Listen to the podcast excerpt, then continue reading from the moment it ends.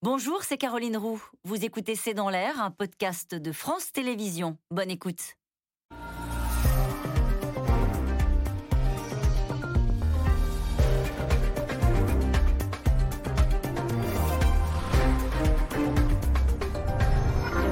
Bonsoir à toutes et à tous. C'est parti pour les Jeux Olympiques de Tokyo, mais dans une ambiance très spéciale, avec des athlètes contrôlés tous les jours, zéro public dans les gradins et une cérémonie d'ouverture tout en sobriété. D'ailleurs, quand on les interroge, les Japonais ne voulaient plus organiser ces Jeux Olympiques, tétanisés par les contaminations et l'épidémie. Pourquoi une telle méfiance alors que l'Europe, par exemple, vient d'organiser finalement sans difficulté le championnat d'Europe de football? Faut-il y voir les limites de la stratégie zéro Covid des pays asiatiques, une stratégie de vie sous cloche? C'est la question de cette émission de ce C'est dans l'air, intitulée ce soir JO de Tokyo, l'impasse de la stratégie zéro Covid. Pour répondre à vos questions, nous avons le plaisir d'accueillir Pascal Boniface, directeur de l'IRIS. Je rappelle votre ouvrage Géopolitique du sport aux éditions Duno. Valérie Niquet, vous êtes responsable du pôle Asie à la Fondation pour la recherche stratégique, auteur du Japon en 100 questions, c'est aux éditions Talendier. Professeur Anne-Claude Crémieux, vous êtes professeur de maladies infectieuses à l'hôpital Saint-Louis à Paris, membre de l'Académie de médecine. Et je rappelle que vous avez publié Gouverner l'imprévisible, pandémie grippale, SRAS, crise sanitaire, c'est aux éditions Lavoisier.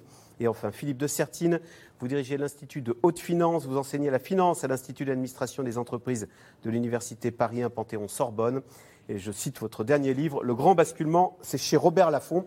Merci à tous les quatre de participer à cette émission en direct. Alors, on verra tout à l'heure un extrait de cette cérémonie d'ouverture qui était en direct sur France 2 à 13h. Euh, vous l'avez regardé, Valérie Niquet, vous l'avez commenté même. Euh, et c'est vrai que j'ai entendu ce, ce commentaire on avait l'impression, c'était très peu festif, on avait presque l'impression d'une cérémonie de deuil.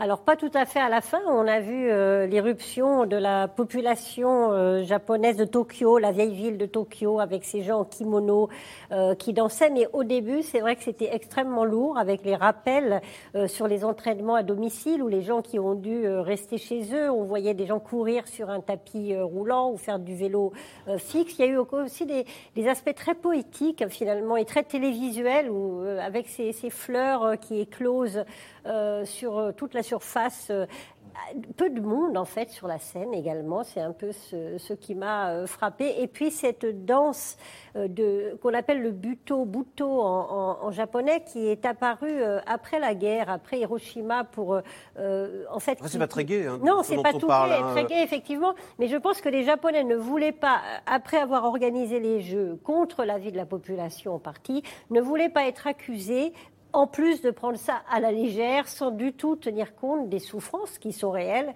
euh, que l'ensemble de la planète euh, continue d'ailleurs euh, de ressentir en raison de la pandémie. Mais Pascal Boniface, c'est vrai qu'on a l'impression, donc les Japonais ne voulaient pas organiser ces Jeux. On, voit, ils le disent, ils ont peur du virus, donc ils, ils ont peur du public, il n'y a pas de public, ils ont même peur des athlètes. Des 11 000 athlètes qui sont pourtant vaccinés à 85 Ils ne voulaient plus, parce qu'au départ, lorsqu'ils sont attribués en 2013, c'est la joie, c'est l'euphorie, puisqu'on va tourner la page de Fukushima, et c'est un Japon qui repart avec un Premier ministre dynamique qui relance l'économie japonaise. Et puis le Covid-19, effectivement, intervient, et le Japon a peur de l'extérieur. C'est un pays qui est quand même plutôt fermé sur lui. Et même si toutes les précautions sont prises, eh bien, le fait qu'il y ait une présence étrangère ça fait un risque par rapport au fait euh, que l'on reste entre soi, surtout si on a une stratégie de zéro Covid. Et donc, effectivement, alors que vraiment, il n'y a aucun risque, puisque les athlètes restent dans le village, ils prennent des transports spéciaux pour venir au stade, les journalistes n'ont pas le droit d'être en contact avec la population, il n'y aura pas de micro-trottoir euh, cette année, on peut s'en passer d'ailleurs, enfin en tout cas, ce n'est pas le problème. Donc, rationnellement, il n'y a pas de risque. On sait très bien que face aux pandémies, les populations ne réagissent pas, japonaises ou autres, ce n'est pas un monopole japonais, face aux pandémies, euh, les populations ne réagissent pas de façon rationnelle. Rationnellement, il n'y a aucun risque, ou les risques sont extrêmement minimes, infinitésimaux, mais la peur est là quand même. Euh, professeur Anne-Claude Crémieux, Valérie Niquet disait euh, il ne voulait pas être accusé euh, d'être festif alors que l'on avait beaucoup souffert du Covid. Sauf que le Japon a relativement peu, a été plutôt épargné par cette épidémie. Ils ont peu de contamination, beaucoup moins de morts que nous, 15 000, alors que nous, on a, on a dépassé les 100 000, alors que c'est un pays beaucoup plus peuplé, 120 millions d'habitants. C'est un pays qui affiche un excellent bilan sanitaire. Non, c'est vrai que jusqu'à présent, euh, euh, ça s'est plutôt bien passé euh, au Japon, puisque, au fond, grâce à, des mesures barrières qu'on dit respectées dans ce pays, notamment le masque, ils ont réussi à limiter le, niveau de, circulation du virus à un taux qui, finalement, n'a pas entraîné beaucoup d'impact sanitaire mais ils ont raison de se méfier. Ils ont raison de se méfier parce qu'on va en, parler. Euh, ce virus Delta est différent. Il a surpris l'Europe. Euh, il est en train de surprendre des pays qui jusqu'à présent avaient été capables de détecter, tracer, couper les chaînes de contamination, comme l'Australie, et on voit qu'une fois qu'il rentre dans un pays, il se diffuse à une vitesse qui est totalement impressionnante, et d'autant plus que le Japon a une couverture vaccinale qui est minimale, qui est de 23% des adultes totalement vaccinés. Donc aujourd'hui, le Japon ne peut absolument pas compter sur sa couverture vaccinale pour empêcher ce virus Delta euh, de diffuser. Et au fond, il a peur qu'il lui arrive le scénario qui est en train d'arriver dans des autres pays, c'est-à-dire la difficulté à contrôler la dissémination de ce virus simplement par des mesures barrières. En Australie, si vous voulez, le, constat, ça a été de dire quand ce virus est venu de l'extérieur, et c'est pour ça que les Japonais se méfient de l'extérieur, le virus en Australie est venu par l'aéroport. Le virus en Israël, le, virus Delta, est venu par l'aéroport. Et euh, ces pays-là euh, ont été incapables de l'empêcher euh, de rentrer. Et par conséquent, pour le Japon, c'est évidemment un exemple à craint. Mais ce que vous disiez à l'instant, c'est un pays finalement plus vulnérable que nous, le Japon, parce qu'ils sont très peu vaccinés, 23%, vous le disiez à l'instant, en France c'est le double, et en plus qui n'a aucune immunité naturelle parce qu'il n'a jamais, le peuple n'a jamais été confronté comme nous, malheureusement, à ce virus Tout à fait. C'est ça qui est aussi intéressant. C'est pourquoi est-ce que euh, la couverture vaccinale euh, du, Japon euh, est pas bonne? Eh bien, vous le savez, c'est parce qu'au fond, ils ont pris leur temps. Ils ont pris leur temps pour autoriser les, les, les, vaccins, leur utilisation au Japon. Ils ont presque refait le processus d'autorisation. Et donc, ces autorisations ne sont intervenues qu'en février. Donc le début de la campagne de vaccination a été lent, euh, plutôt euh, en mai, et ils arrivent aujourd'hui euh, avec un taux de couverture qui est totalement insuffisant. C'est intéressant parce que ça veut dire qu'ils ont été surpris. Au fond, leur expérience leur a fait penser que ils avaient le temps parce qu'ils savaient contrôler le virus. Mais effectivement, oui, ils parlent du virus d'avant. Aujourd'hui, le virus Delta. Le Delta, il est très difficile à tracer. L'expertise de contrôle que ces pays-là avaient ne suffit plus. Philippe de Sertine, qu'est-ce que ça dit du Japon, quand même, un pays euh, euh, troisième économie mondiale, mais qui a peur, euh, qui, qui se replie sur son île et qui dit on a le temps de se faire vacciner, on va prendre notre temps et en attendant on se barricade? Oui, mais vous voyez, vous froncez les sourcils c'est bien la troisième économie mondiale. C'est-à-dire, c'est vrai qu'en France, en Europe, euh, on a tendance à un peu avoir euh, zappé le Japon, quoi. Hein, en disant, il y a les États-Unis, la Chine, puis il y a nous. Non, quand même, il y a le Japon entre les deux. C'est quand même un PIB de 5300 milliards, quoi. Vous voyez, donc euh, plus que l'Allemagne. Ah bah, beaucoup plus que l'Allemagne. Hein. Donc, on est effectivement avec toujours une très grande puissance, une très grande puissance économique. Mais c'est vrai que d'ailleurs, comme toutes les grandes manifestations sportives dans l'histoire, on va dire depuis le début du XXe siècle, peut-être depuis les Jeux Olympiques de, Berlin en 1936. Quoi. Il y a un lien très fort entre la politique mondiale et les grands événements sportifs. Hein. C'est pour ça que Pascal Boniface s'y intéresse aussi. Hein. C'est-à-dire, vous voyez, à chaque fois, quand vous avez un pays qui émerge, par exemple les derniers Jeux Olympiques 64 à Tokyo, évidemment que c'était un, un symbole. C'était le, Japon qui allait devenir quatre ans après la seconde puissance mondiale, deuxième puissance mondiale économique. Vous voyez, il y avait cet aspect là très très fort. Euh, le Japon a voulu organiser à nouveau les Jeux Olympiques en disant cette tragédie. Hein, souvent, effectivement, nous, on a eu tendance à voir juste Fukushima, mais c'est d'abord un, incroyable raz-de-marée avec tellement, tellement de milliers de milliers de morts et disparus au Japon. C'était il n'y a pas longtemps, en 2011. Hein. donc les Japonais ont dit euh, on va avoir les Jeux Olympiques du renouveau, puis pam, ils ont les Jeux Olympiques du Covid, ce qui n'était pas du tout la même chose. Quoi. Et donc là, je crois que vraiment par rapport à cela, oui, c'est vrai que le Japon donne un peu le sentiment qu'on est dans une sorte de fin de cycle. On avait le Premier ministre euh, Shinzo Abe, qui était euh, effectivement un Premier ministre un peu emblématique du Japon, qui a été au pouvoir longtemps, qui était obligé de démissionner pour des raisons de santé à la fin de l'année dernière. Il ne sera pas là pour le lancement des Jeux Olympiques. Il n'est même pas venu. son remplaçant est quelqu'un qui est c'est manifestement les générations d'avant. La Chine est devenue toute puissance. Peut-être horreur, ça va être la Chine qui va écraser les athlètes japonais à Tokyo. Et donc là, effectivement, on peut avoir euh, euh, une image d'une sorte de fin de cycle japonais. Alors, la cérémonie d'ouverture des JO, on va la voir, hein, de Tokyo, vient de se terminer il y a quelques minutes, euh, en pleine pandémie, sans public et contre l'avis, on l'a dit, de la grande majorité des Japonais. Ces Jeux olympiques commencent dans une ambiance morose, extrait de Laszlo Gelabert et Ilana Azinko. Une cérémonie d'ouverture des Jeux Olympiques à l'épreuve du Covid. Dans l'immense stade de Tokyo de 68 000 places, les 950 journalistes et officiels paraissent bien seuls. Sur scène, la centaine de sportifs français avancent masqués, saluant un public aux abonnés absents. Unique dirigeant du G7 à avoir fait le déplacement, Emmanuel Macron se permet quelques critiques à fleurer moucheté. Le Japon a une situation qui est particulière. Il fait partie de ces pays qui ont une stratégie qu'on a appelée de zéro Covid, qui s'est complètement enfermée. Et je pense qu'ils n'ont pas anticipé que des variants allaient euh, justement arriver. Et comme il s'était enfermé, il a, plus tard que d'autres, démarré sa vaccination, ce qui a créé des difficultés. Mais je pense que les autorités japonaises ont eu raison de maintenir ces Jeux olympiques. Ces JO vont donc se jouer à huis clos. Pendant plus de deux semaines, les athlètes vont vivre dans une bulle sanitaire, soumis à un protocole drastique, décrit dans ce livret de 70 pages. Déplacements limités, interdiction formelle de faire la fête dans le village olympique, les athlètes vivent barricadés. Pression supplémentaire des tests de dépistage au Covid-19 quotidiens. S'ils sont positifs, ils seront renvoyés à la maison. Jusqu'au moment de monter sur le plot, euh, nos athlètes ne sauront pas s'ils peuvent participer à leur épreuve. Euh, parce que s'ils sont euh, trouvés positifs, testés positifs à quelques heures de leur épreuve, ils resteront sur le côté. Des restrictions historiques sans précédent qui s'appliquent également aux 6000 journalistes venus du monde entier. Quatorzaine obligatoire dès leur arrivée on n'a pas le droit d'avoir de contact avec la population japonaise.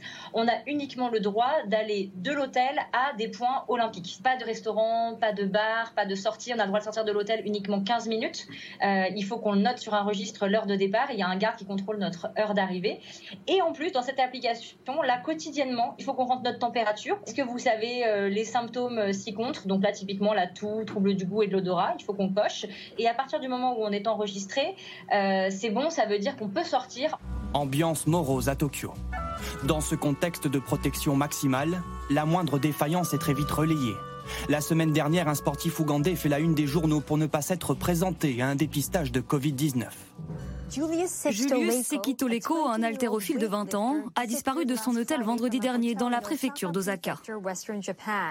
Cette disparition suscite alors l'inquiétude jusqu'au sommet de l'État. Un rapport a été envoyé à la police et les recherches continuent. Nous allons suivre la situation de près. Interpellé par la police quatre jours plus tard, l'athlète est finalement renvoyé dans son pays. Des autorités sur les dents, car depuis mai dernier, fait rarissime une partie de la population descend dans la rue. En pleine pandémie, le pays a réussi à limiter le nombre de décès, environ 15 000. Hors de question pour certains Japonais d'aggraver une situation jusqu'alors sous contrôle. Le coronavirus et les infections continuent de s'étendre. C'est d'ailleurs ce qui a déclenché un nouvel état d'urgence. Je pense que la meilleure contre-mesure contre le Covid-19 est d'annuler les Jeux. Autre point de tension, le coût exorbitant de la compétition. En 2013, le budget annoncé est de 7,5 milliards de dollars. Aujourd'hui, les dépenses ont explosé, plus de 15 milliards, notamment à cause du report d'un an de l'événement. Beaucoup d'argent investi et peu de retombées économiques. Les anti-JO ne comprennent pas. Si le gouvernement veut maintenir les Jeux olympiques, il devrait nous expliquer pourquoi et nous dire en quoi c'est une bonne chose. Mais ils ne l'ont pas fait et ils les ont maintenus. C'est pour ça que je ne veux pas de ces Jeux. Des compétitions mises sous cloche. Alors que pendant ce temps-là, entre Japonais, le très populaire tournoi de sumo de Tokyo vient de se tenir à guichet fermé.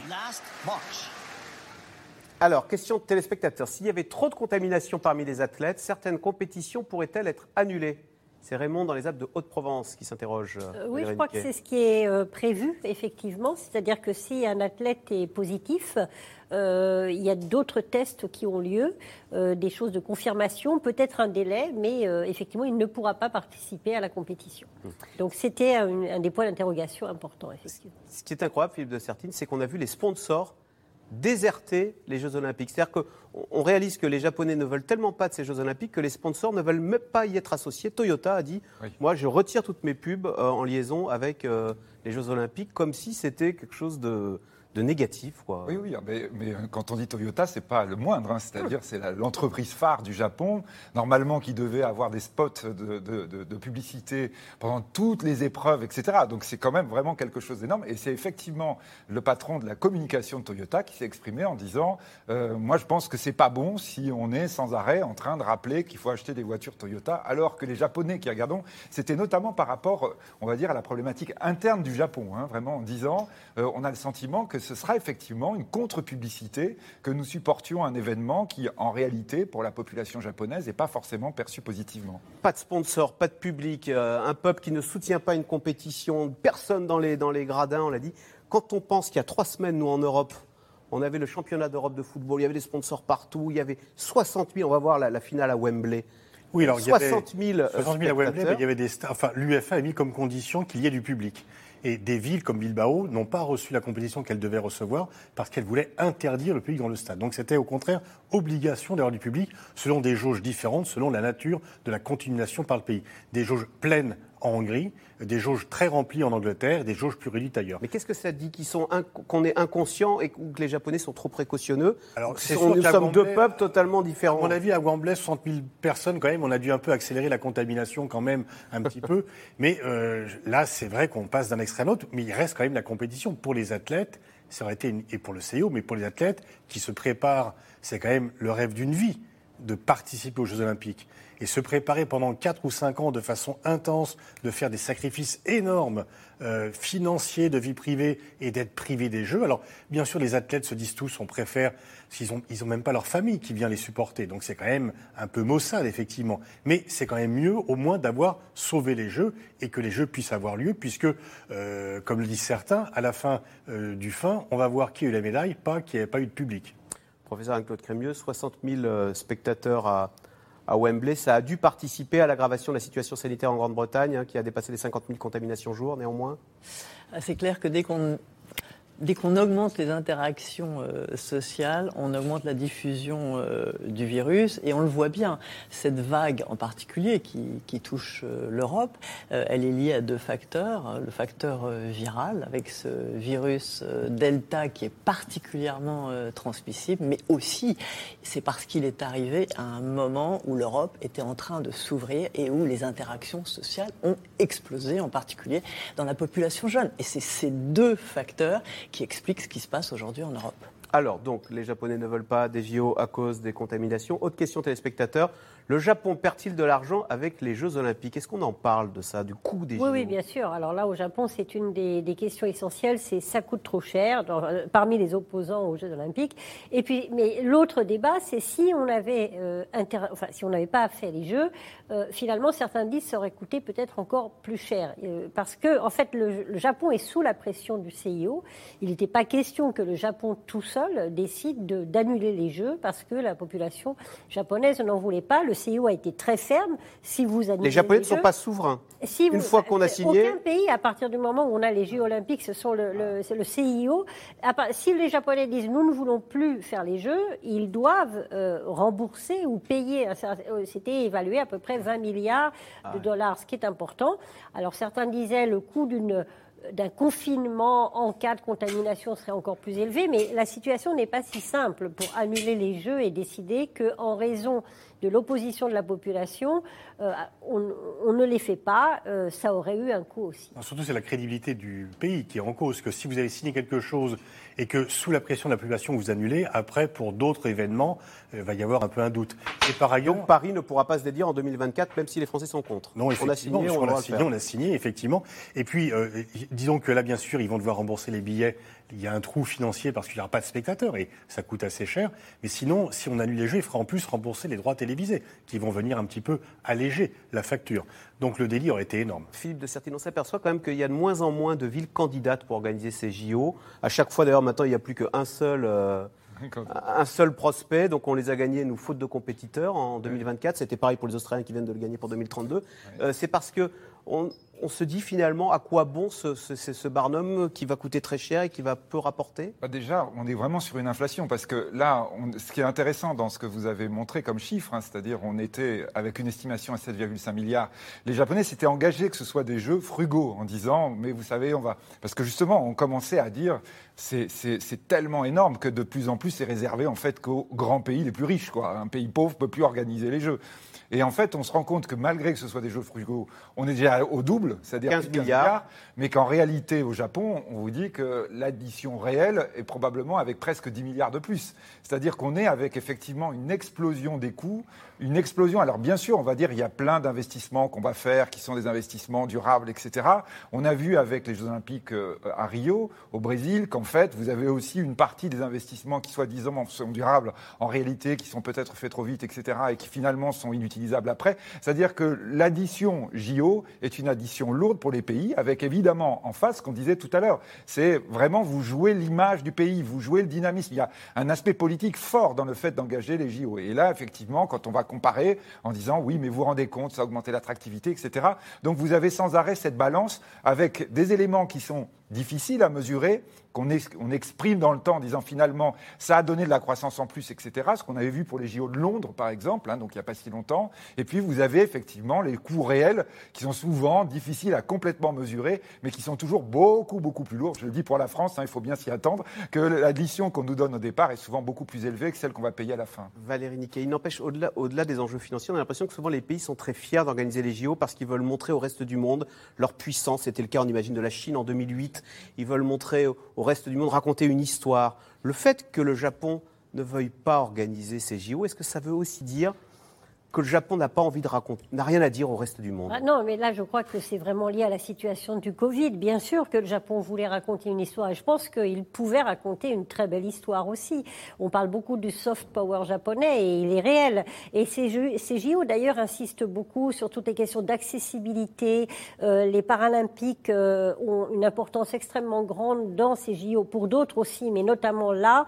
Euh, et c'est vrai que Tokyo est une ville très accessible, par exemple, pour les personnes à mobilité euh, réduite, beaucoup plus euh, que Paris. On devrait euh, prendre modèle là-dessus et j'espère qu'on sera prêt en 2024. Mais donc il y a une vraie histoire à raconter au Japon, sauf que cette histoire, elle a été mise à plat par cette épidémie de Covid et le risque dont on n'a pas parlé, c'est que les premiers jeux du post-Covid, ça aurait pu être, d'ailleurs on ne sait même pas si on sera en post-Covid, mais ça aurait pu être la Chine, jeux d'hiver en 2022, qui est une dictature très autoritaire. Et pour ces pays-là, évidemment, les JO, c'est, ça reste extraordinaire. Alors justement, Pascal Boniface, dans sept mois, Valérie Niquet vient d'en parler, les Jeux, euh, les Jeux Olympiques d'hiver, ils arriveront dans sept mois, en 2022. Ce sera à Pékin.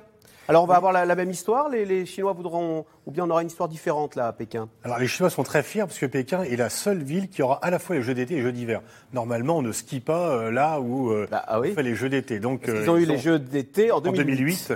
et donc les Jeux d'hiver en, 2022. Alors, euh, il y a toujours une compétition, parce que là, si euh, en Australie, la, ville aura les Jeux, c'est que les autres ont retiré leur candidature en espérant faire mieux. Donc, il y, a, en fait toujours la, volonté de le faire. Mais pour les Chinois, c'est effectivement euh, ce qu'on appelle du sport washing, c'est-à-dire montrer qu'on est capable d'être puissant, qu'on est capable d'organiser un événement, d'être le centre du monde. Les Jeux de Pékin de 2008 ont été les plus coûteux de l'histoire. On a estimé à 40 milliards le coût des Jeux, mais pour Pékin, c'était pas grand-chose. Les Chinois ne regardent pas à la dépense quand il s'agit de montrer au reste du monde leur magnificence. Parce qu'en en fait, c'est pas si coûteux que ça selon eux.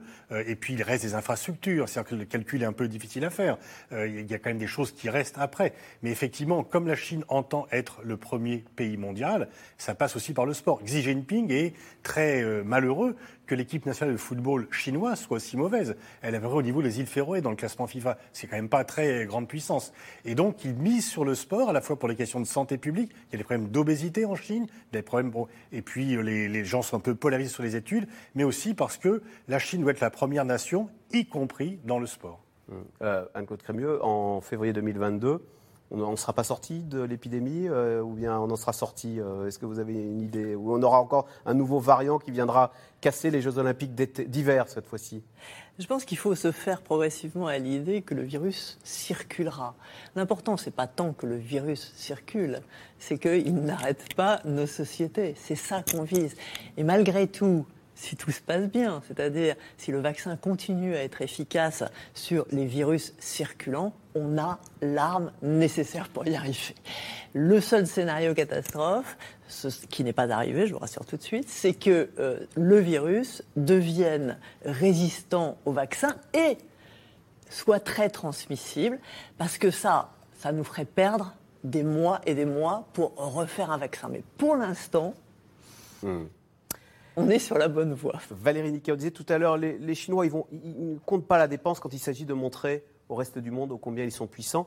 Ça veut dire que les Japonais sont moins nationalistes, euh, comptent, ils sont ils sont moins dans regarder comme nous sommes forts, à compter leurs médailles, à les arborer. Euh. ils vont compter leurs médailles, ça c'est certain. Si, évidemment, ce sera un sujet de fierté nationale et peut-être de retournement de l'opinion publique en faveur des Jeux Olympiques. Mais il est certain que les démocraties, le Japon fait partie des grands pays démocratiques, ont la fibre moins hystériquement nationaliste que certains pays euh, comme la République populaire de Chine, pour qui c'est le cœur de la légitimité du régime aujourd'hui. La croissance économique plus l'affirmation, comme le disait Pascal Boniface, d'une puissance chinoise très martiale. Et ça toujours été le cas euh, en Allemagne, en Italie, enfin tous ces régimes, l'URSS, euh, la Russie d'ailleurs d'aujourd'hui, mais c'est un peu différent de la Chine à mon avis, euh, eh bien ont besoin des JO et du sport pour montrer également non seulement la puissance du pays, mais il y a même un côté très masculin hein, dans ces images. Alors on, tient compte de la parité dans ces pays-là aussi parce que c'est ce qui se fait aujourd'hui, mais quand on voit les, images, les photographies très martiales des soldats chinois par exemple, ça rappelle d'autres images euh, aussi. Donc pour la Chine, euh, ce côté puissance, dans tous les sens du terme, est extrêmement important, beaucoup plus que par le Japon, qui lui voulait vendre euh, ça ne veut pas dire qu'il n'y a pas de nationalisme au Japon, mais le Japon voulait vendre justement ce qui est sa force, c'est le soft power. Et, il y avait toutes ces musiques de manga. Alors moi, je ne les connais pas très bien, mais il paraît, ou de jeux vidéo. Il paraît que c'était ça qui était le fond musical ce matin, cet après-midi, dans, dans la cérémonie d'ouverture, et qui plaît aux jeunes. Et énormément de jeunes sur la planète entière connaissent le Japon par ce soft power, et c'est ça que le Japon voulait vendre avec ses jeux. Et nous, en 2024, qu'est-ce qu'on voudra vendre? La France, euh, les paysages, Paris va être mis en valeur puisque la plupart des épreuves sont prévues sur des sites parisiens très connus. Londres a bénéficié d'un boom touristique après 2012 parce que Londres a été magnifiquement mis en valeur pendant les Jeux. Donc c'est l'image alors de la France, mais surtout de Paris, puisque les Jeux ont lieu à Paris et dans quelques autres endroits. Et le, le procès, enfin le projet Paris 2024 a vraiment mis en avant cela. Quels sont les lieux les plus connus? D'ailleurs, ça a été mis en avant pour gagner les Jeux. Et pour gagner les Jeux, euh, l'équipe qui a, travaillé là-dessus dit on va prendre les endroits les plus connus dans le monde et les associer aux Jeux. Tour Eiffel, Château de Versailles, le Grand Palais, qui sont des monuments, les quais de Seine, etc., qui sont des monuments connus dans le monde entier et les épreuves auront lieu dedans. Donc c'est comme cela que Paris a gagné 2024. Et il a gagné 2024 pas seul, parce que les autres, Paris avait un tellement beau dossier que les autres villes ont abandonné et que Los Angeles a accepté de passer en 2028 parce qu'il n'était pas sûr de gagner choc euh, frontalement contre Paris. Mais enfin, c'est quand même euh, le projet d'une ville musée qu'on va, qu'on va vendre au reste ah du monde. Non, mais c'est aussi le TGV, c'est aussi, euh, non, c'est aussi la technologie.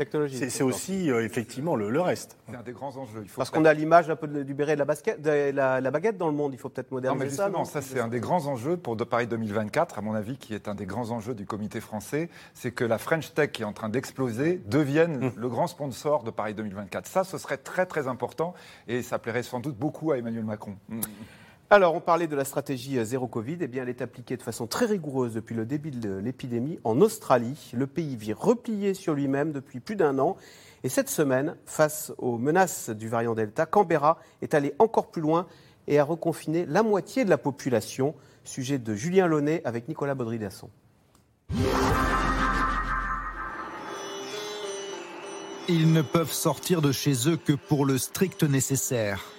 Depuis fin juin, les habitants de la plus grande ville d'Australie sont à nouveau confinés. 5 millions de personnes sous cloche pour tenter de contenir la progression du variant Delta. Sentiment de résignation à Sydney. J'espère que ça va être le dernier confinement pour Sydney. Mais j'espère que ça va s'arrêter bientôt parce que tout le monde veut retrouver la liberté et retourner à la vie normale.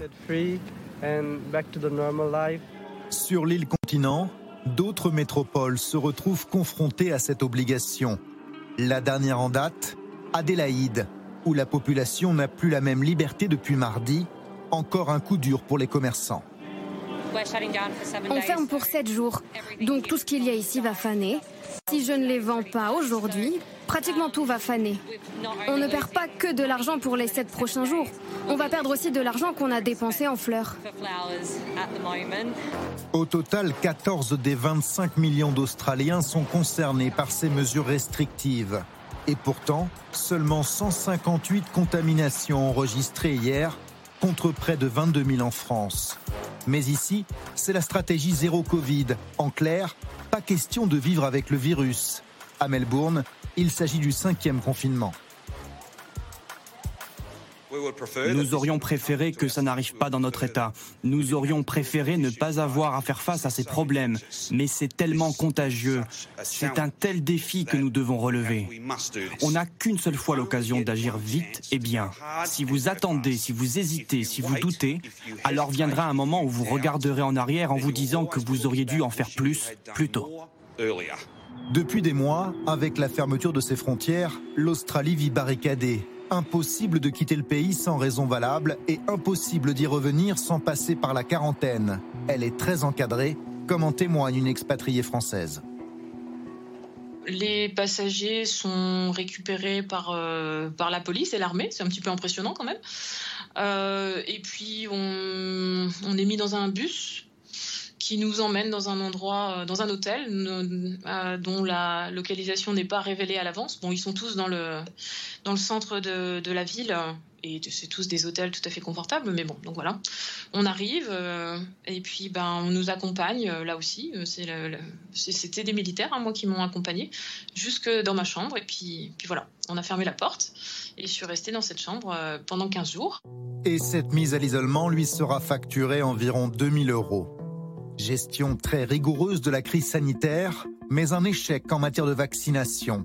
La campagne est poussive. Un peu plus de 10% de la population a reçu les deux doses. Le gouvernement le reconnaît au point de formuler des excuses. Assurément, je suis désolé que nous n'ayons pas pu atteindre les objectifs que nous espérions en ce début d'année. Mais le plus important, c'est que nous soyons totalement concentrés sur le fait d'avoir pu inverser la tendance. Une lenteur liée notamment à un choix du gouvernement. Il avait misé presque uniquement sur l'AstraZeneca avant de le déconseiller aux moins de 60 ans. Son ambition de vacciner tout le monde ou presque d'ici à l'automne semble bien compromise. Alors, question téléspectateur, Valérie Niquet. Je suis très étonné que les Japonais soient si peu vaccinés, vous qui revenez du Japon. Alors, autre question, qu'en est-il des pays alentours? Donc, au Japon, 23% de vaccinés, deux fois moins qu'en France. Oui, mais c'est le premier pays d'Asie. Enfin, en nombre, c'est ah, le plus vacciné. Le plus vacciné des pays d'Asie. Quand on prend la Corée du Sud, euh, Taïwan, euh, l'Australie, on en a. Voilà, on voit les chiffres. Euh, voilà. Corée du Sud, la 13%. la Chine Australie. aurait beaucoup vacciné, mais très tard, et on a.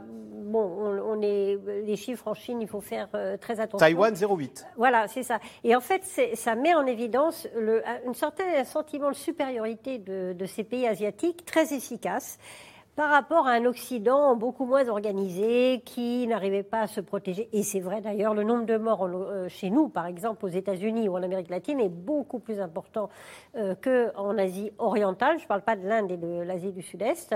Donc un, ils ont eu un vrai succès, mais ça leur a donné une trop grande peut-être confiance en eux et dans la solution qu'ils avaient choisie, parce que le monde ne peut tout simplement pas rester complètement fermé. Ça marche s'il n'y a aucun contact avec l'extérieur. Avec le variant Delta, il suffit d'assez peu de contacts pour que ça se répande assez vite. Le deuxième problème qu'ont eu certains pays d'Asie qui se sont vaccinés, notamment avec le vaccin chinois, Pékin a beaucoup utilisé la diplomatie du vaccin en, en la distribuant en Malaisie, Indonésie, Laos, Cambodge et en Amérique latine aussi aux Seychelles. Eh bien, on s'aperçoit qu'il fonctionne beaucoup moins bien et ah. encore moins bien contre le variant Delta, au point que les Chinois viennent de décider euh, de faire un rappel avec du Pfizer pour leur propre vaccin pour essayer ah, d'en booster, l'efficacité. Donc, euh, ça pose aussi des questions sur les, pays qui ont choisi, euh, plus ou moins poussés par Pékin, ce vaccin chinois. Pascal Boniface, c'est vrai qu'on a beaucoup vanté il y a un an la stratégie des pays asiatiques, qui était la stratégie zéro Covid. Mais en fait, Aujourd'hui, on fait ce constat que ce sont des pays où il n'y a pas d'immunité naturelle, donc a pas, ils n'ont jamais vu le Covid, mais où ils ne se vaccinent pas. Donc, quel est l'objectif de l'Australie C'est de rester sous cloche tout le 21e siècle? Bah, De penser, oui, que la pandémie va passer et que du coup, ils, auront, euh, ils seront mis de côté. Alors, côté positif, ils ont moins de morts que nous avons eu dans Europe et aux États-Unis, au Brésil, en Amérique latine. C'est quand même la région du monde, avec l'Afrique aussi, où il y a le moins de mortalité par rapport à cela. Sauf qu'ils ont une épée de Damoclès. 900 morts en Australie, oui. c'est vrai. Sauf que nous, on peut se dire quand même qu'à force, euh, quand le vaccin, quand, la population sera vaccinée, on pourra passer à autre chose, effectivement, avoir une vie plus normale, comme le disait Madame. Alors que eux, ils ont toujours cette épée de Damoclès de dire euh, la pandémie peut venir, parce que mettre un pays sous cloche, euh, soit la pandémie est passagère, on lève la cloche et on reprend une vie normale. Mais comme la pandémie est destinée à, continuer, eh ben, ça veut dire que très régulièrement, il faudra de nouveau mettre la cloche. Donc effectivement, ça a échoué professeur Anne-Claude Crémieux, est-ce que ce n'est pas là l'impasse de cette stratégie zéro Covid? Je me répète, quand on n'a pas d'immunité naturelle, parce qu'il n'y a pas de Covid en Australie, et quand en plus on ne se vaccine pas, bah finalement on est voué à rester dans tous ces pays euh, éternellement euh, bloqués. C'est très intéressant ce qui se passe, parce que j'y vois euh, essentiellement deux, deux, leçons. La première, c'est que on est tout le temps surpris avec ces crises. Pourquoi? Parce qu'une stratégie qui peut marcher en début de crise, hein, première vague, s'avère peu opérante, peu, efficace euh, euh, en deuxième partie de crise. Et puis, la deuxième chose qui me paraît très intéressante, c'est que euh, la, réaction des autorités, elle est conditionnée par la phase d'avant ou la crise d'avant. Je m'explique. La France, la réaction de, de, de la France lors l'année dernière, lors du début de la crise, était conditionnée par la précédente crise H1N1, la grippe, et on a sous-réagi. Et bien là, c'est pareil. C'est-à-dire que ces pays-là qui finalement se sont rassurés, parce que ça s'est bien passé en 2020, ils ont en quelque sorte sous-réagi quand il a fallu s'équiper, c'est-à-dire commander des vaccins, alors que vous prenez l'exemple de l'Angleterre, qui, elle, avait pris la première vague de plein fouet avec une énorme critique, vous le savez, de Boris Johnson, qui s'est retrouvé malade en, en pleine vague, et qui se rattrape en justement essayons de réagir plus pour commander des vaccins et faire une stratégie vaccinale extrêmement rapide. Et pour terminer, l'histoire ne s'arrête pas là parce que cette crise est très longue et donc on n'a pas tiré toutes les leçons. Mais reprenons euh, l'exemple de l'Angleterre. Qu'est-ce qui se passe? On a un nouveau ministre de la Santé qui arrive complètement vierge et qui, lui, n'a pas vécu dans sa chair ce que c'est que de sous-réagir. Il n'a pas cette expérience. Et qu'est-ce qu'il fait Finalement, il est en train de dire on ne reprend pas les masques, on ouvre la société et vraisemblablement, ils sont en train, les Anglais, de sous-réagir. Les autorités sont conditionnées par ce qui se passe avant, le public aussi. C'est ce qui se passe à Hong Kong. Hong Kong a plein de vaccins Pfizer. Donc c'est l'exception en Asie Absolument. Ils ont plein de, vaccins Pfizer. Ils ne sont pas arrivés à les injecter. Ils ne ah. sont pas arrivés à vacciner parce que les gens ont dit mais pourquoi se faire vacciner alors que finalement cette menace, je ne l'ai pas vue, tout s'est bien passé. Donc ça c'est très intéressant.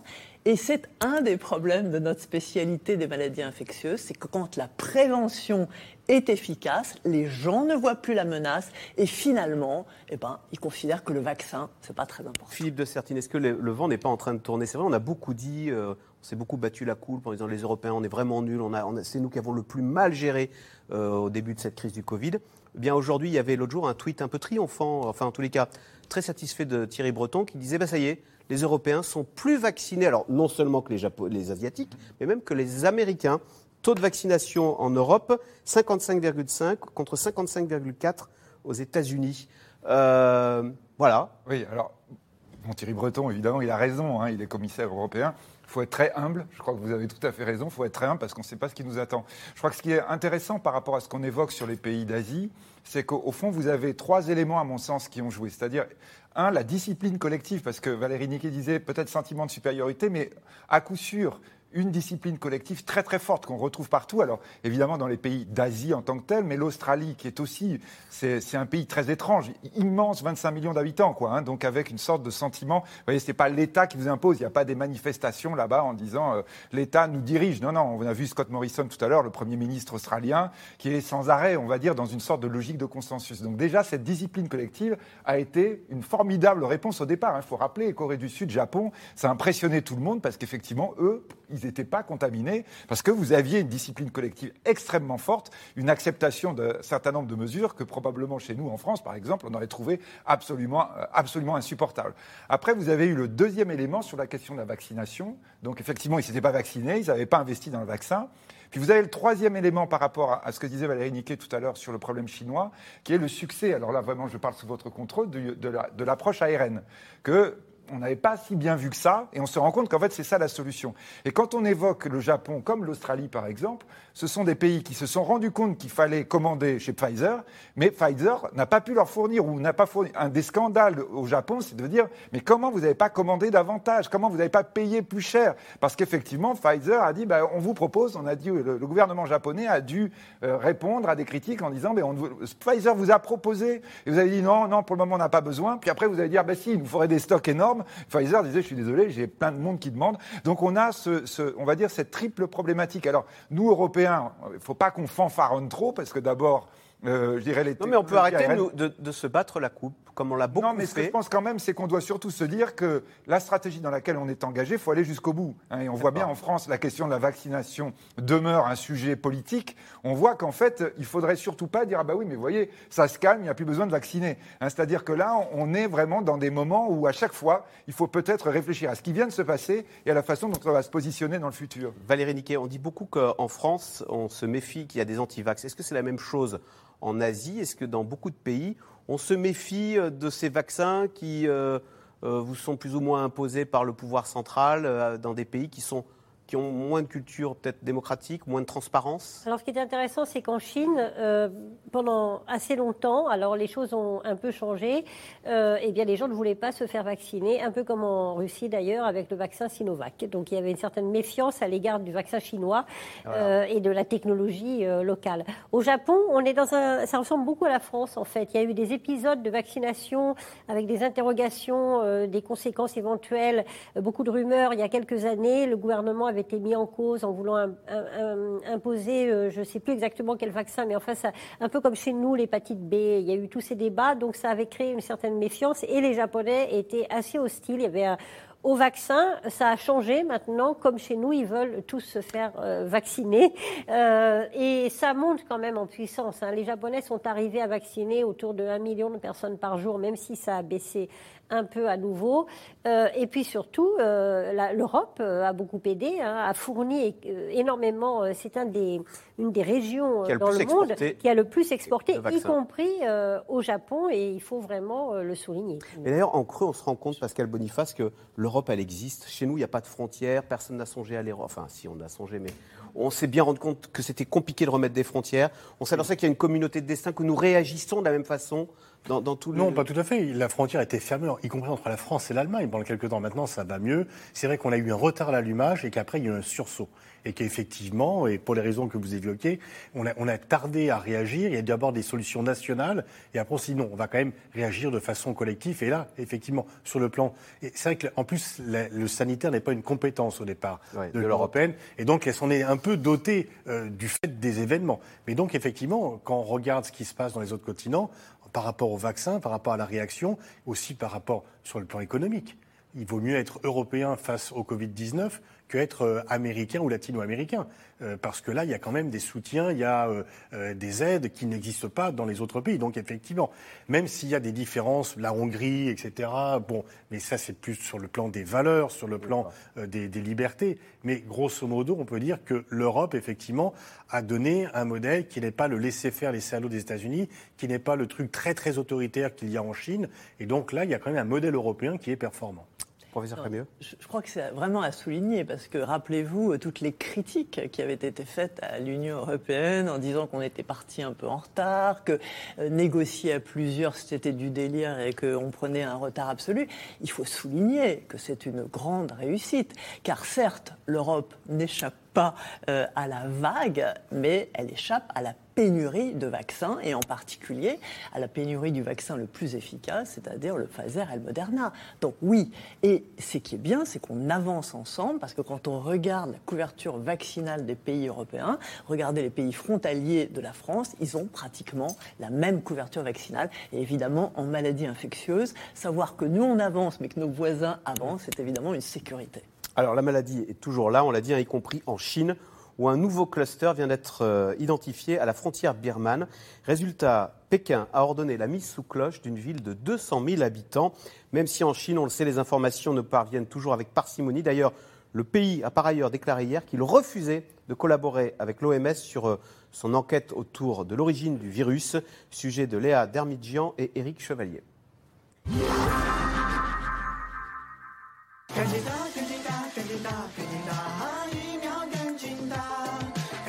Des autorités de santé chinoises, un clip de rap pour booster la campagne de vaccination. Officiellement en Chine, déjà 1,4 milliard de doses injectées, mais pour quel taux d'immunité? Les autorités verrouillent leur communication. Selon une étude britannique, l'un des vaccins chinois, le Coronavac, produirait 10 fois moins d'anticorps que le Pfizer. Dans la mesure où nos vaccins ne protègent pas à 100%, nous devons augmenter la part de la population vaccinée. Il va falloir atteindre au moins 80 à 85% de personnes vaccinées. Objectif atteindre l'immunité collective d'ici la fin de l'année. Alors la Chine envisage même de vacciner les enfants à partir de 3 ans. Depuis le début de la crise, politique de tolérance zéro avec le virus. Mais aujourd'hui, dans les rues de Pékin, la vie sans masque obligatoire comme si de rien n'était. On peut vivre vraiment plus ou moins normalement. On va dans des restaurants, on va dans des, dans des bars, dans les cinémas, dans les musées, euh, même dans les boîtes de nuit, sans trop penser au Covid, sans trop de, de réglementation. Dans les zones où le virus réapparaît, comme à Julie à la frontière avec la Birmanie, les autorités vont jusqu'à durcir la surveillance. Grâce à la reconnaissance faciale, un scan du visage suffit pour connaître l'identité et les données de santé de chaque individu. Donc chaque personne a un code QR individualisé euh, et qui permet aux autorités de potentiellement euh, traquer tous leurs mouvements euh, et de pouvoir identifier tout le monde dans la ville. donc c'est, mais c'est plus un cas particulier, même si tous ces instruments existent de, de façon séparée dans le reste de la Chine. Éradiquer le virus par tous les moyens, quitte à rendre les frontières presque infranchissables. Même et surtout pour les enquêteurs de l'OMS qui tentent de poursuivre leurs investigations sur l'origine du virus. Nous demandons à la Chine d'être transparente, ouverte et de coopérer. Nous avons besoin d'informations.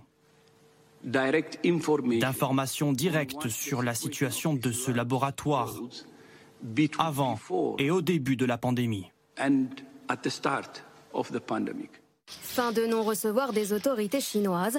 Entre autoritarisme et verrouillage, Pékin refuse catégoriquement de collaborer avec l'OMS. Pour être honnête, lorsque j'ai vu la proposition de l'OMS de faire une deuxième étape de l'enquête sur l'origine du Covid-19, j'ai été très surpris. L'hypothèse de recherche est que la Chine aurait violé les procédures de laboratoire, ce qui aurait provoqué une fuite du virus. C'est un manque de bon sens et une arrogance envers la science. Concernant l'hypothèse d'une fuite de laboratoire, nous pensons qu'elle est extrêmement improbable. Il n'est pas nécessaire d'investir plus d'énergie et de ressources sur ce point. Dans quelques mois, Pékin doit accueillir les Jeux olympiques d'hiver, alors que certains pays occidentaux envisagent déjà de boycotter l'événement. Professeur Anne-Claude Crémieux, on connaîtra le fin mot de l'histoire sur l'origine de ce virus. Je dis ça parce que les précédents virus, on avait réussi à identifier l'origine du virus. Oui, mais il a, il a fallu plusieurs années pour arriver à vraiment identifier euh, l'origine du SRAS, même si euh, l'animal intermédiaire a été identifié assez rapidement. Fuite de labo, euh, c'est possible c'est très difficile à dire. Moi, je pense qu'il faut garder les, deux hypothèses parce que l'origine animale, c'est quand même quelque chose qui est tout à fait plausible et puis c'est la voie habituelle, je dirais, de l'émergence de ces euh, nouveaux virus. C'est d'ailleurs pour ça que ça, fait des pandémies, c'est que c'est des virus qui n'ont jamais été en contact euh, avec l'homme. Euh, on a c'est extrêmement. Ce qu'il faut savoir, c'est que c'est extrêmement difficile de fabriquer un nouveau virus. Aujourd'hui, on le voit bien, on a une ignorance scientifique qui est extrêmement importante sur les, les, variants. On ne sait pas, si vous voulez, prévoir euh, quels seront les nouveaux variants et même on a du mal à expliquer pourquoi un nouveau variant est plus transmissible ou plus agressif. Donc l'idée qu'on aurait pu intentionnellement fabriquer un virus particulièrement agressif, ça j'y crois pas du tout. Maintenant, il se passe dans les laboratoires ou dans la nature la même chose, c'est-à-dire qu'il peut y avoir des recombinaisons et euh, des, des accidents. Valérie Niquet oui, mais la question, on n'accuse pas la Chine d'avoir euh, volontairement fabriqué un. non, d'avoir laissé échapper. Euh, pour, euh, pour, mais ça, pour contaminer la planète entière. D'ailleurs, la Chine a été la première touchée. Donc, comme arme biologique, Pascal Boniface connaît ça mieux que moi, sans doute, c'est pas forcément très efficace on accuse la Chine de refuser de coopérer d'une manière ouverte sur des enquêtes en donnant des informations absolument nécessaires pour comprendre comment les choses se sont passées et éviter que ça se reproduise à l'avenir en Chine ou ailleurs. Et ça montre, la, Chine en fait une question d'honneur national. Le Parti communiste, plus exactement, en fait une question d'honneur national. Le régime ne peut pas échouer, même si c'est une erreur humaine, et il y en a dans tous les pays des erreurs humaines. Et c'est ça qui est très grave, parce que ça montre la limite du dialogue possible avec la Chine. On l'a avec le virus aujourd'hui, on l'aura avec le climat. Euh, on parle du dialogue sur le climat avec la Chine. Bien sûr, la Chine a intérêt à améliorer les choses en matière climatique, mais elle ne voudra jamais qu'on aille véritablement creuser les raisons euh, qui font que euh, la Chine a toujours besoin du charbon ou la Chine a des recherches éventuellement dans un laboratoire ou tient mal d'ailleurs ses marchés avec des euh, systèmes d'hygiène très très mal, enfin, mal mis en place et surtout des règles qui ne sont jamais appliquées parce qu'il n'y a pas de système légal en Chine. On voit bien là la, limite de ces régimes autoritaires, c'est que la rationalité doit céder la place à la ah raison d'État. C'est un souverainisme absolu, c'est que la Chine ne veut pas d'inspection internationale sur aucun sujet puisque c'est une intrusion euh, dans leurs affaires intérieures qu'ils jugent inadmissibles de façon idéologique. Mais là, il y a une très grande contradiction, parce qu'ils n'ont pas cessé de plaider pour le multilatéralisme. Ils se présentent, notamment avec le Covid-19, ils ont dit Trump, c'est l'unilatéralisme, et nous, nous sommes le multilatéralisme. L'échange commercial. Voilà, mais le multilatéralisme, c'est euh, s'arranger avec l'OMS, qui est quand même, en termes de santé publique, euh, l'essence même du multilatéralisme. Donc là, on voit qu'il y a un grand écart monumental du discours chinois qui se proclame en faveur du multilatéralisme. C'est-à-dire, quand ils voient les Européens, ils disent nous, Chinois, Européens, on est pour le multilatéralisme, alors que les Américains, ils sont pour l'unilatéralisme. Mais là, ils se contredisent complètement, parce que dans la pratique, ils sont totalement unilatéralistes. Valérie Niquet, JO aujourd'hui à Tokyo. Dans sept mois, on l'a dit, euh, JO à Pékin. Vu de, de Tokyo, euh, on voit la Chine comme un, rival euh, qu'il faut d'ailleurs euh, essayer de dépasser, ou bien non, on a accepté son statut de partenaire junior, et même on a un peu peur quand même des, Chinois qui sont capables de ne pas toujours être transparents ou rationnels dans leurs décisions. Bah, la Chine est un sujet de préoccupation, c'est le moins qu'on puisse dire, de premier ordre au Japon, qui est en première ligne, ne serait-ce qu'avec ces querelles autour des îlots en mer de Chine, où la Chine est de plus en plus présente et agressive contre le Japon. Il y a une ambiguïté quand même au Japon, c'est qu'à la fois on a peur de la Chine, donc on compte beaucoup sur les États-Unis et sur euh, le soutien du monde entier autour de concepts comme des valeurs communes, la liberté de circulation sur mer, qui sont très importants pour le Japon.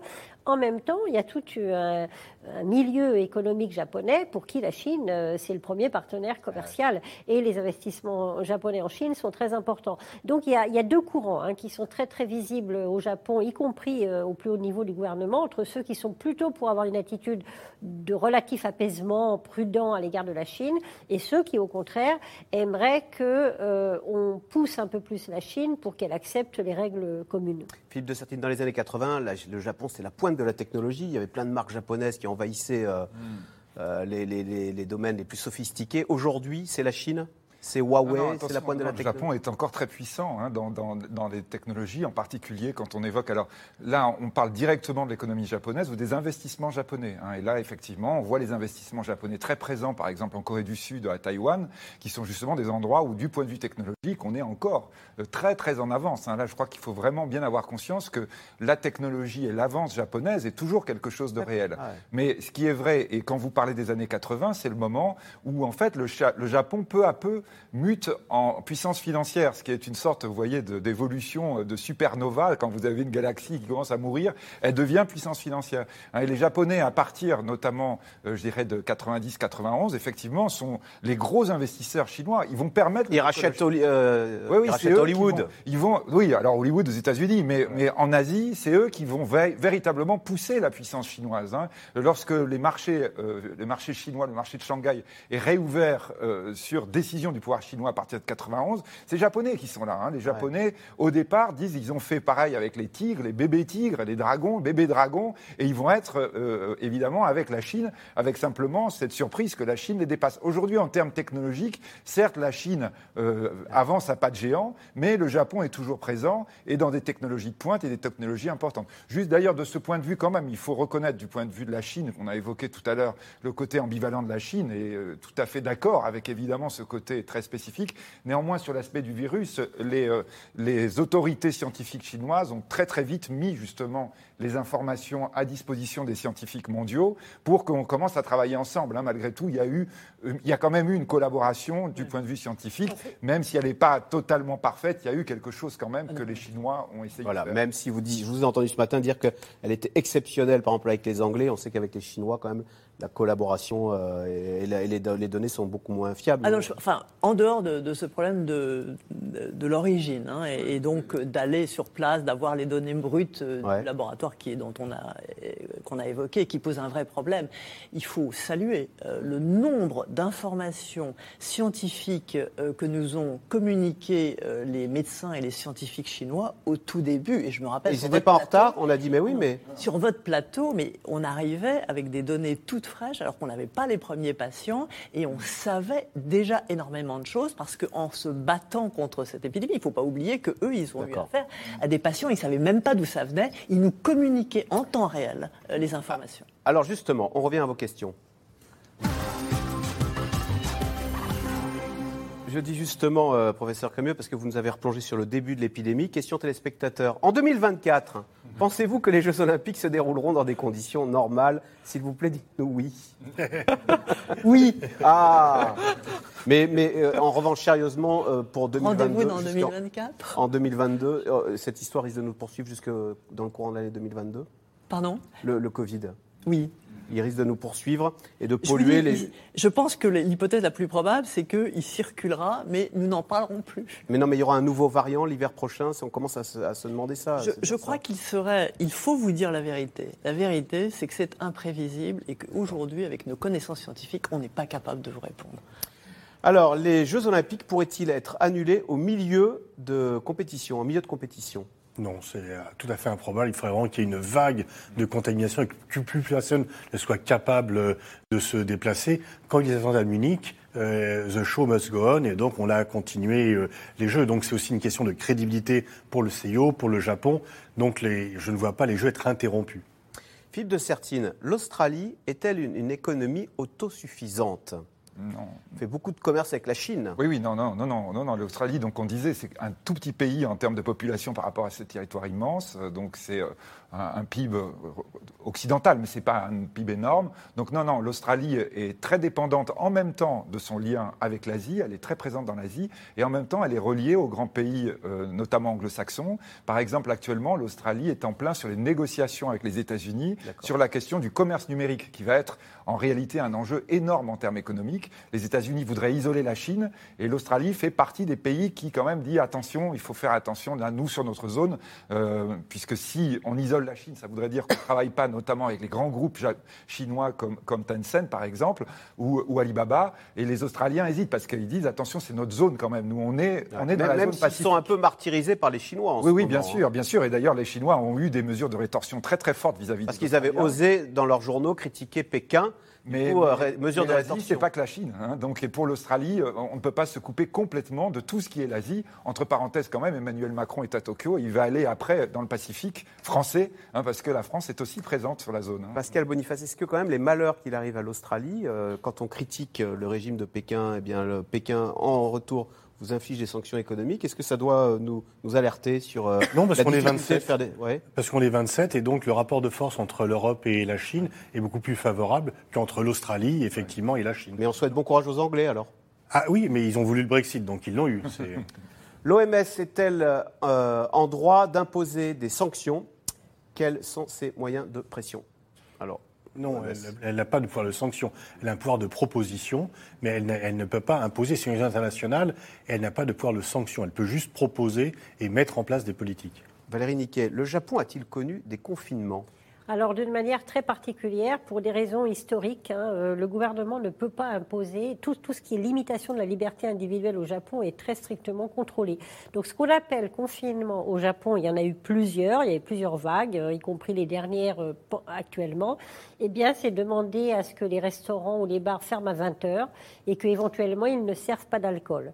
Tout ça étant soumis à la bonne volonté de ces restaurants et de ces bars, dont certains d'ailleurs finalement appliquent la règle avec. On, parle beaucoup de, on a beaucoup parlé de, l'esprit civique du Japon. Il faut voir que les choses sont pas toujours aussi évidentes. Euh, et il y a des aides pour les restaurants qui acceptent de fermer. Mais le confinement, j'ai vécu pendant quasiment tout le confinement euh, français au Japon, ça n'a absolument rien à voir. Il n'y a aucun contrôle en réalité. Euh, on met un masque, ça c'est certain, on le montre. Il le mettait déjà avant, de toute façon. Oui, quand on est malade, on met un masque d'une manière générale. Une chose que les, Japonais font très bien, et ça je le compare avec euh, euh, mes transports en commun en France, c'est l'aération qui est totalement intégrée hein, à la psychologie japonaise. On, aère et, dans les maisons traditionnelles japonaises aussi. Et dans les trains, le contrôleur passe, ouvre les fenêtres systématiquement quand ce sont des petits trains euh, et ça, c'est quelque chose qu'apparemment en France, on n'a absolument pas admis, ou encore dans les trains euh, de banlieue, dans mon RER, euh, quand on arrive à entrebâiller de 5 cm la fenêtre en, s'escrimant après le. C'est extrêmement difficile et c'est un peu affolant quand on rentre. Et, et, en tant qu'étrangère au Japon, vous étiez perçue parfois comme potentiellement contaminante? On se méfie un peu de vous en disant Madame, s'il vous plaît, mettez votre masque Pas du tout à Tokyo. Euh, ça m'est arrivé deux ou trois fois euh, en province euh, où effectivement on avait une. quand on me voyait arriver avec une amie japonaise, le restaurant était ouvert et quand j'arrivais, il y avait soudainement plus de place. Ah. et, mais, mais en revanche, ça arrive aussi pour les Japonais. J'ai des amis japonais qui hésitaient à aller voir leurs vieux parents au fond de la campagne parce que les parents expliquaient non, non, ne venez pas avec une voiture immatriculée à Tokyo, ah. on pourrait être discriminé après. On a connu ça en France. Hein. Certains pays ont-ils refusé de participer à ces Jeux Olympiques. On sait que, Pascal Boniface, les Jeux Olympiques ont été émaillés de boycotts célèbres en 80, 84. Est-ce que... Oui, c'est terminé. C'est terminé. Depuis 88, il n'y a plus de boycotts. Au contraire, il y a parfois des exclusions. L'Afghanistan a été exclu en 2000 pour discrimination envers les femmes. Euh, le CIO a menacé l'Arabie Saoudite d'en faire de même. A menacé l'Arabie Saoudite, d'exclure les Jeux Olympiques de Londres s'il n'y avait pas de femmes dans la délégation saoudienne. Il y a eu des femmes, du coup, et le CIO se fait respecter, du coup. Mais non, là, c'est fini euh, le, le boycott. Il n'y aura plus jamais de boycott. Il y a des débats sur le boycott, mais il n'y a pas de boycott. Quelles sont les stratégies du Japon pour redresser leur économie après les Jeux Olympiques? Philippe de Sertine, c'est vrai, on dit que le Japon est un pays à plat euh, depuis euh, des décennies. Et alors en plus, un pays, nous on se croit endetté, hein, on a plus de 100% de dette. Oui. Alors eux, eux, c'est le trip, ils ont à, 250% de dette. Hein. Oui, c'est la, dette la plus élevée du monde, dette publique la plus élevée du monde. Mais attention avec cette particularité très très forte, c'est qu'elle est principalement détenue par les Japonais eux-mêmes. C'est-à-dire en quelque sorte, on pourrait dire que les Japonais paient un impôt supplémentaire en disant bah, l'État a besoin de davantage d'argent, donc on prend de la dette qui entre parenthèses est à taux à zéro depuis des années, des décennies. C'est-à-dire vous prêtez et vous avez zéro intérêt. Et quand euh, vous vous remboursez, vous dites bah, je reprends la dette supplémentaire. Donc effectivement, le Japon est à un niveau très très faible de croissance depuis, depuis plusieurs décennies, on va dire. Euh, on va même dire que cette croissance faible, elle a commencé grosso modo avec le moment où les États-Unis ont imposé en 1985 la réévaluation du yen et la dévaluation du dollar. C'est-à-dire ce qui a commencé à poser les problèmes, problèmes monétaires qui se sont ensuite traduits sur euh, la croissance japonaise. Alors néanmoins, le Japon alors, a une économie, euh, on va dire, d'une population vieillissante, hein, ça c'est un, énorme problème pour le Japon, mais d'une économie qui a beaucoup investi, qui investit beaucoup ailleurs qui vide ses rentes, qui vide ses investissements. Ce que je vous disais tout à l'heure, vous voyez, quand vous devenez un vieux pays, en fait, c'est votre argent que vous placez ailleurs, et c'est grâce à cet argent que vous pouvez continuer à vivre. On a malgré tout, hein, toujours pareil, n'oublions pas, une puissance économique quand même qui n'est pas négligeable, troisième puissance du monde, hein, c'est-à-dire il faut regarder les défauts et en même temps les qualités du modèle japonais qui, euh, dans une certaine mesure, subsistent. La délégation française est-elle entièrement vaccinée? Quand on va pas entièrement. Elle est dans les proportions de la population française. Euh, sont... 85% des athlètes sont vaccinés, on dit. Bon, euh, ce qui veut quand même dire qu'il y a 15% des athlètes qui ne sont pas vaccinés. Non, mais ça donne une indication. On a toujours une, un sur six qui a une bonne raison de ne pas être vacciné. Oui, assez choquant pour euh, des gens qui vont vivre ensemble. Comment la France gérait la situation si c'était elle qui devait accueillir les Jeux Olympiques cette année? Comment se passerait-il? Allez, Pascal Boniface, un peu de. Je pense qu'il y aurait. Ça ne serait, pas le même phénomène qu'au Japon. Il y aurait moins la peur de cette maladie. Je pense qu'on aurait un peu de public dans les stades. D'ailleurs, le championnat de France de football va reprendre avec du public dans les stades. Il reprend euh, dans une semaine. Donc on commence, mais parce que aussi on n'a pas le même taux de vaccination. Donc est-ce que l'on peut comparer à taux de vaccination égal ou pas? Si on avait 23% de vaccinés, on serait peut-être dans une position différente. Mais je pense quand même que la fierté de recevoir les Jeux l'emporterait un peu plus sur la peur de les recevoir. Ce qui veut dire en creux que Anne-Claude Crémieux, nous on combat le virus, on combat que la vaccination, on l'a combattu malheureusement dans notre chair, mais au moins on a, quand on voit que 50% à l'immunité, on l'a à moitié vaincu. Ah c'est clair, on avance, on avance vraiment et on avance avec la vaccination et en attendant on est obligé de garder les masques. Et l'aération, vous avez totalement raison. Masque, aération, vaccination. Un nouveau variant peut-il faire son apparition au Japon? Dernière question. Il y en a. Non, je crois, soyons euh, honnêtes, euh, nous avons appris l'imprévisible. Eh bien voilà, c'est la fin de cette émission. Merci beaucoup euh, d'y avoir participé. Rediffusion ce soir, 22h50. Je rappelle que C'est dans l'air est disponible gratuitement sur, toutes les podcasts, euh, tous les podcasts audio. Vous restez sur France 5. Bonne soirée, on se retrouve demain pour une nouvelle émission. Bonne soirée à demain. C'était C'est dans l'air, un podcast de France Télévisions. Alors s'il vous a plu, n'hésitez pas à vous abonner. Vous pouvez également retrouver les replays de C'est dans l'air en vidéo sur France.tv.